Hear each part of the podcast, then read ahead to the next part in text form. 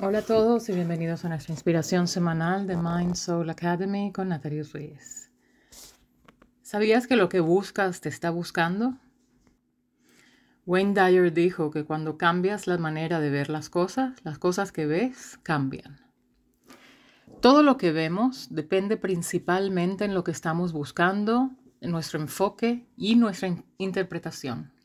En el mismo campo, un agricultor encontrará la cosecha, el geólogo los fósiles, los botánicos las flores, los artistas los colores y sombras y los deportistas verán un campo que pueden correr. A pesar de que vemos las mismas cosas, no todos encontramos lo mismo. Y existe también el dicho que dice que puedes hablar de política o religión o decidir que quieres tener amigos, porque muchas conversaciones pueden terminar con un sabor bastante amargo si hay malentendidos y falta de aceptación con nuestro prójimo sobre sus creencias, sus ideales, la fe. ¿Y cuál es el malentendido en realidad? Que cada uno vemos la realidad unidimensional porque es mi versión de verdad universal y espero que todos la acepten. Y de ahí surgen las discusiones y los conflictos.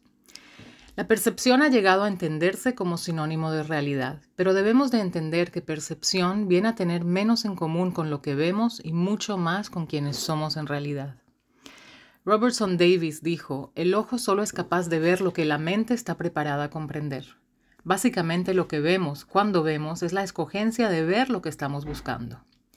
¿Han escuchado del término la percepción parcial? Hace unos años salió a luz la teoría de la percepción parcial, que básicamente fue comprobada por Joshua Bell, un violinista de magnífica altura de Washington, D.C. Su experimento se realizó en el pleno metro cuando éste decidió tocar en una de sus más sublimes melodías que jamás hayan sido compuestas por un violín, que vale unos buenos millones de dólares. Tocó frente a los miles de pasajeros que transitaban el metro de una estación central, donde nadie se percató de este reconocido genio musical. La pregunta fue si alguna de estas personas son de aquellos que pagan cientos de dólares por solo un concierto. ¿Y cómo se explica este fenómeno? Se explica porque nuestro cerebro procesa millones de átomos de información por segundo, pero no somos capaces de comprender más que una docena de ellos, o unas cuantas docenas de ellos. El cerebro básicamente decide en qué concentrarse y qué quiere ver y entender, dada la vasta información y supuesta realidad frente a nosotros, y nuestra parcialidad interpreta a su manera esta información. Esta porción semanal, la parashá de esta semana, es la parashá de Re'e, que significa ver o mirar. Nos dice la parashá de mirar las opciones que tenemos frente a nosotros y escoger nos pone a escoger entre la vida y la muerte, las bendiciones y las maldiciones y nos pide que escojamos la vida.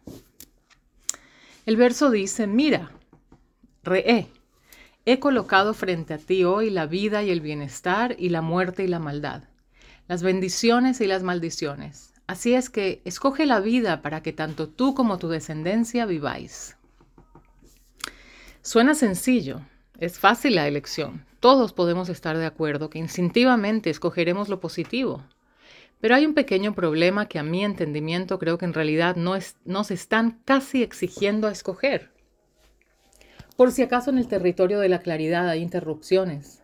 Entonces, si es necesario guiarnos cautelosamente a escoger la opción obvia o que parecería obvia, a lo mejor ya no es tan obvia ¿Es posible que no vemos las cosas con claridad que creemos verla?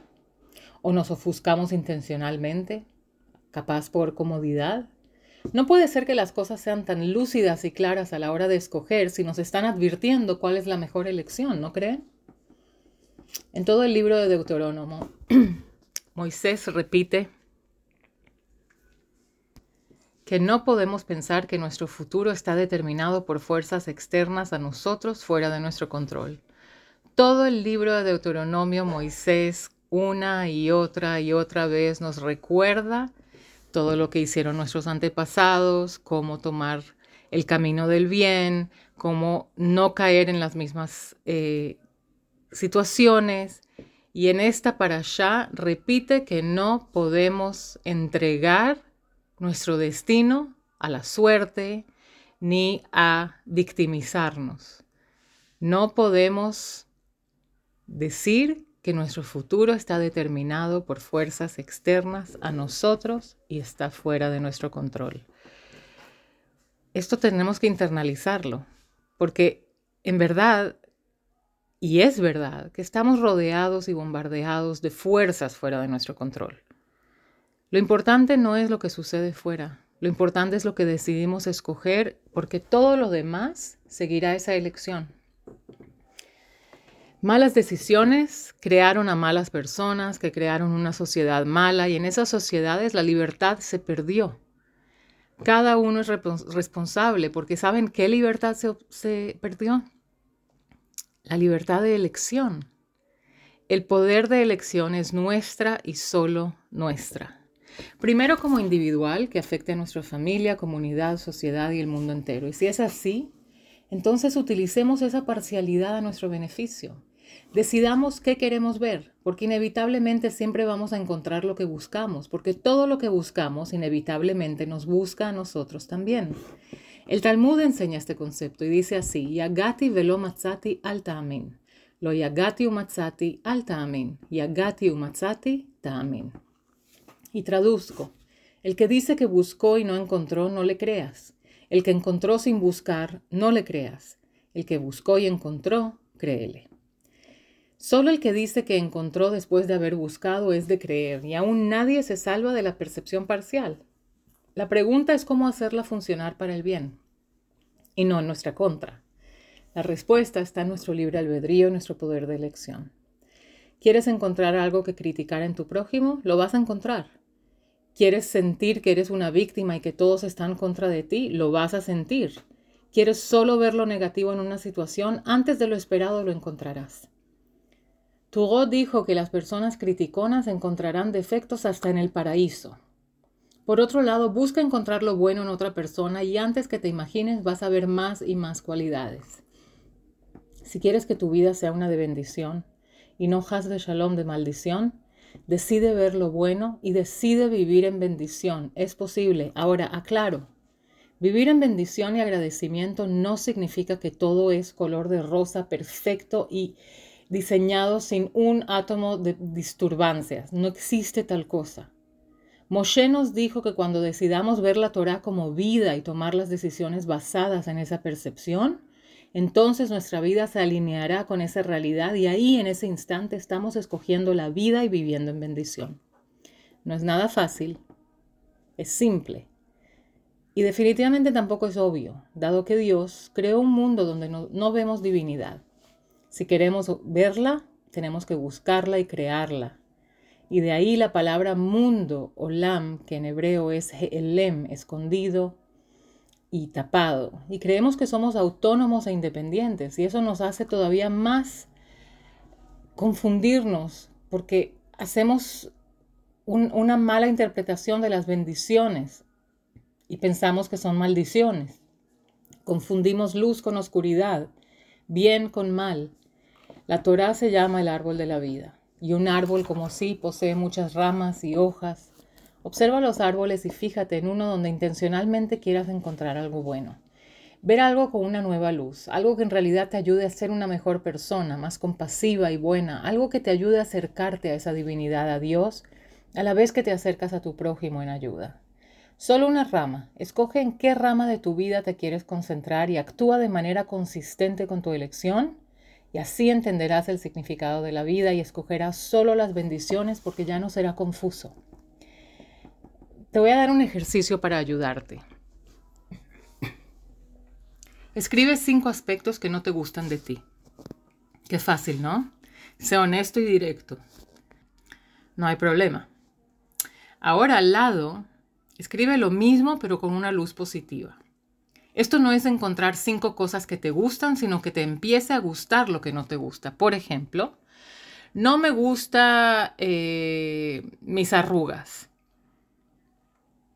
Entonces puedes decir, ok, estas arrugas me salieron porque gracias a Dios he tenido el mérito de llegar a esta edad, porque he reído a carcajadas y he llorado a cántaros también, pero gracias a Dios he llegado a este, este lugar en mi vida donde puedo decir que he vivido bien.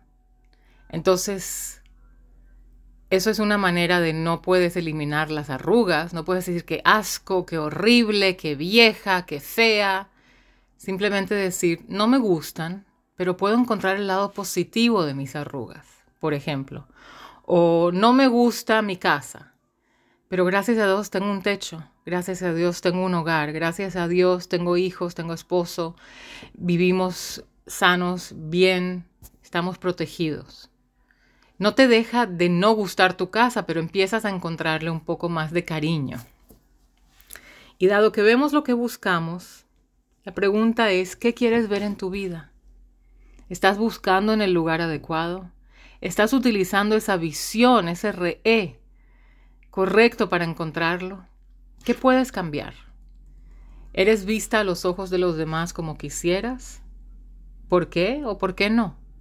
¿Qué puedes hacer de manera diferente para que cuando te miren vean el ser maravilloso y bello que eres?